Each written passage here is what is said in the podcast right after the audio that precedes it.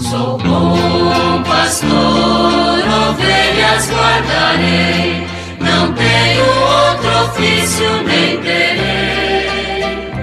Quantas vidas eu tiver, eu lhes darei. Muito bom dia, meus amados filhos e filhas, ouvintes de nossa querida Rádio Olinda. Chegamos hoje à quarta-feira de cinzas dia 22 de fevereiro. Temos a graça de iniciar mais uma vez um tempo de quaresma, um tempo de conversão, um tempo muito bonito em que a igreja nos convida a rever a nossa caminhada, podemos, através da penitência, do jejum, que por sinal hoje é um dia de jejum e abstinência para as pessoas que têm possibilidade de fazer isso que têm idade para isso também, que possam de fato fazer esse pequeno sacrifício para oferecer ao Senhor, né, por tantas intenções que nós temos diante de nós. Mas a quaresma é um tempo belíssimo, é um retiro espiritual que nós fazemos a cada ano e que nos convida a parar um pouco para rever a nossa vida em função daquilo que vamos celebrar mais adiante, a Páscoa de Jesus a ressurreição, a vitória né, sobre a morte. São 40 dias, portanto, de reflexão profunda. A liturgia nos ajuda muito neste sentido e vamos aproveitar cada dia. Sobretudo iniciando bem. Hoje, na quarta-feira de cinzas, vamos ter a abertura da quaresma e também o lançamento da campanha da fraternidade. Como eu tive a oportunidade de lembrar já ontem, ligeiramente. Hoje eu faço com mais detalhes. Vamos ter uma celebração lá na Rua do Imperador, no local onde se encontra a Casa do Pão. Vai ser ao lado da Casa do Pão. Uma celebração campal. Todos são convidados a participar. Vai começar a programação a partir das 14h30. Já pode chegar um pouquinho antes até.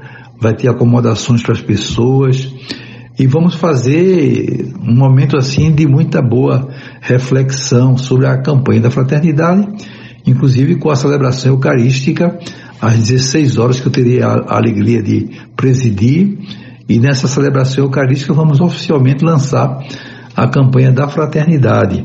Tudo isso que nós estamos falando aqui ao longo desses programas, vamos falar resumidamente lá também nessa ocasião.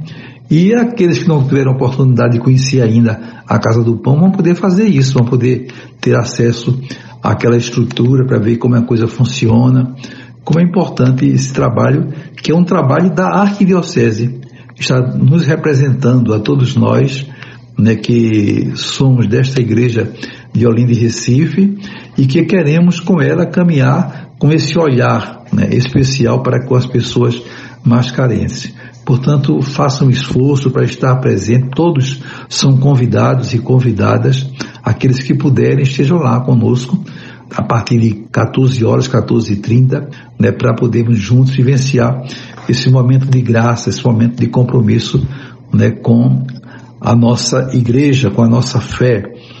Mas vamos continuar com a nossa reflexão do texto base da campanha da fraternidade. Estamos na terceira parte, vendo o agir para transformar a realidade da fome. E hoje vamos ver o subtema: A caridade não pode morrer entre nós cristãos. Ela é o nosso distintivo. Se não tiver amor, não vale de nada, conforme 1 Coríntios 13, 3.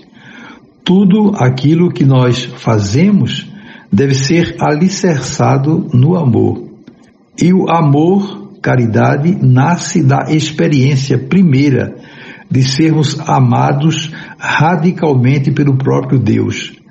De tal modo, Deus amou o mundo que deu o seu Filho unigênito, para que todo o que nele crer não pereça, mas tenha a vida eterna.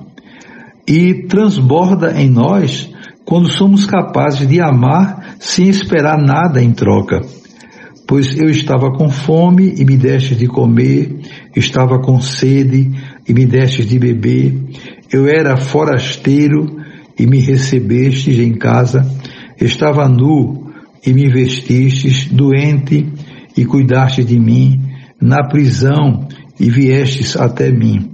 Conforme está em Mateus 25, 35, 36. O agir da campanha da Fraternidade 2023 se situa no horizonte das obras de misericórdia pelas quais seremos julgados no último dia. Pois é, nós seremos julgados pelo amor. Então aqui o texto básico está nos lembrando que a, toda a caridade é, que está prevista para ser é, como proposta naturalmente para a campanha da fraternidade deste ano está muito iluminada né, pelas obras de misericórdia. Então ter compaixão, ter misericórdia para com os nossos irmãos, isso é essencial para que de fato possamos nos sentir felizes, achando-nos sempre úteis, porque o Evangelho nos aponta exatamente esse caminho de sermos verdadeiramente irmãos e irmãs. Desejo a todos vocês um dia maravilhoso. Amanhã, se Deus quiser, voltaremos a nos encontrar e sobre todos e todas venham as bênçãos do Pai, do Filho e do Espírito Santo. Amém. Sou bom pastor, ovelhas guardarei, não tenho